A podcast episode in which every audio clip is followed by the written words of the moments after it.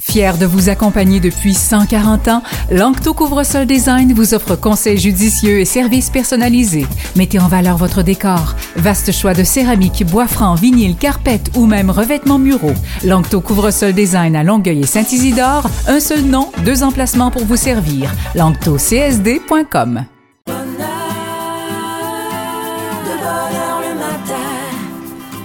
avec Charles Gaudreau. Bonjour José Durocher. Bonjour Charles, ça va bien? Ben ça va bien, deux semaines en ligne. Ben oui, c'est le fun. Ben oui, euh, chronique atypique, si vous êtes familier avec l'émission, euh, José vient nous offrir ça euh, une fois par mois. Oui. Et il y a un mois ou à peu près, ou un petit peu plus qu'un mois, maintenant un mois et une semaine, tu nous avais, on avait parlé d'une clinique qui m'avait fait sourire, la Oui. clinique Foufoune. Chez Foufoune, Chez oui. Foufoune.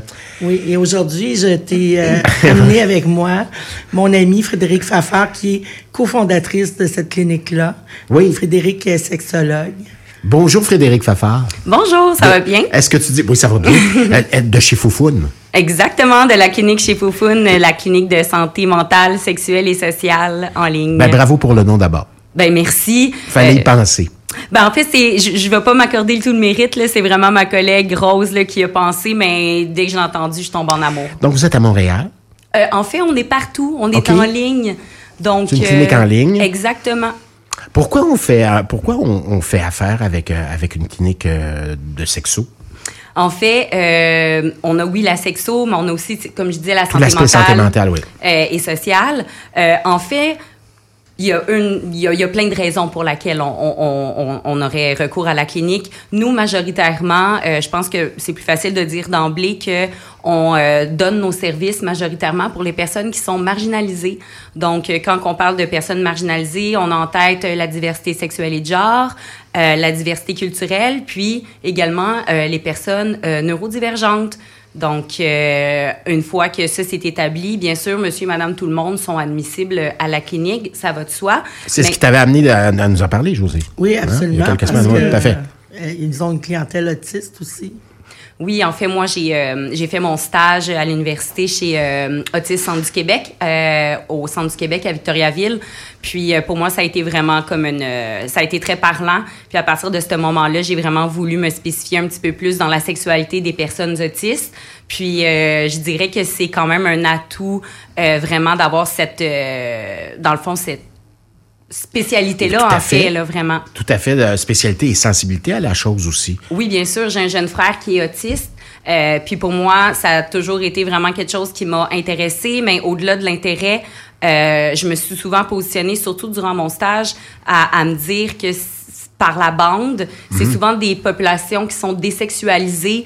Euh, ça vient pas d'un mauvais fond ou quoi que Qu'est-ce ce que tu soit. entends par désexualiser du fait? On, on dit, ben, ils ont pas de vie sexuelle. Exactement. Alors qu'au contraire. Alors qu'au contraire, euh, je, je faisais un peu un parallèle aussi avec les personnes âgées euh, pour lesquelles aussi je fais des conférences sur la sexualité vieillissante. Puis euh, souvent les proches, le personnel médical, puis la, la société en général, encore une fois, sans vouloir mal, mal faire, mais euh, vont peut-être se dire ah ben l'intérêt est pas là pour les personnes autistes ou mon Dieu mon enfant a tellement l'air de pas s'intéresser à ça. Premièrement, ils parlent presque pas, donc ça va de soi, mais au final, on se rend compte que la population euh, autiste, les personnes autistes, sont vraiment plus vulnérables aux, euh, aux violences à caractère sexuel. Ah oui? Parce Mhm. que, de, venant d'autres autistes ou venant au contraire d'une population, euh, Jos- José, comment tu nous nommais euh, l'autre fois? Une, euh, Les alistes. On- les alistes. Exactement. ben, en fait, je pense que euh, j'ai pas vraiment la réponse à ça à 100 savoir si c'est entre personnes autistes ou de l'extérieur.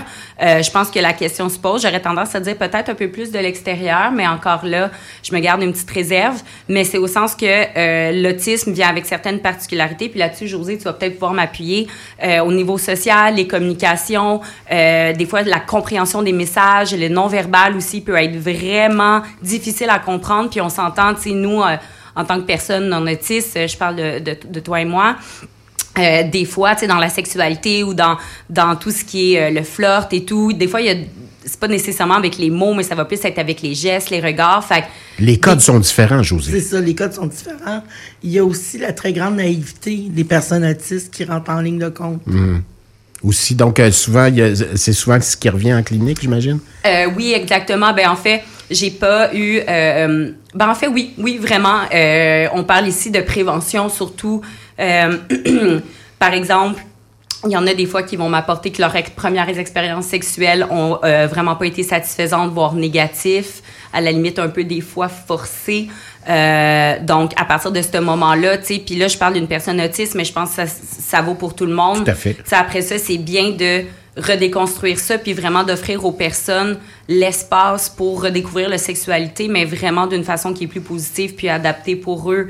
Euh, voilà. Bon, Oui. comment on procède, Frédéric? Tu dis en, en- en ligne. Mm-hmm. Euh, donc, on, on, on va tout simplement en ligne et puis on va sur fofun.com tout simplement. Qu'est-ce Euh, qu'on fait? Oui, ben en fait, notre site internet, c'est vraiment très simple. C'est chez Chez fofoun.com, ouais. Fofoun au pluriel.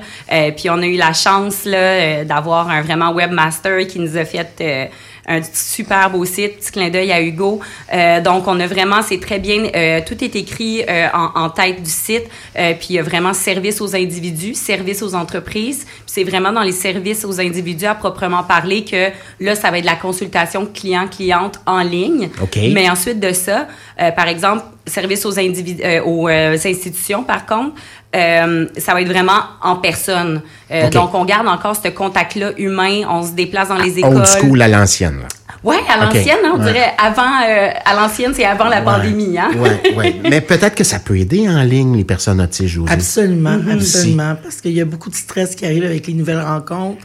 Avant d'établir un lien de confiance avec un, un intervenant, peu importe l'intervenant, ça prend du temps souvent. Pouvoir, le- pouvoir le faire de chez soi, dans le confort ça. de notre foyer, on comprend l'environnement autour de nous. Absolument. J'imagine que ça doit être aidant, ça.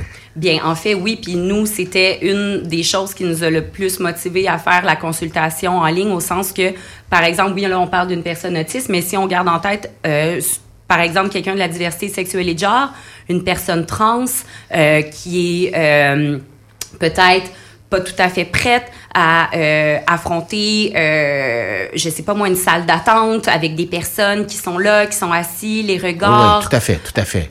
Donc euh, voilà. Plus facile, donc, en ligne à cet égard-là. Puis sinon, ben, si c'est le premier pas pour s'affranchir, ben, euh, aussi bien que ce soit chez vous. Exactement, oui. Oui, José, t'as levé la main. Ben oui, Madame, levé la main. Madame Durocher, vous avez levé Oui, la main. Je veux pas, je veux pas qu'on oublie parce que c'est très important. Chez Fofun offre euh, des tarifs euh, Mm-hmm. intéressants.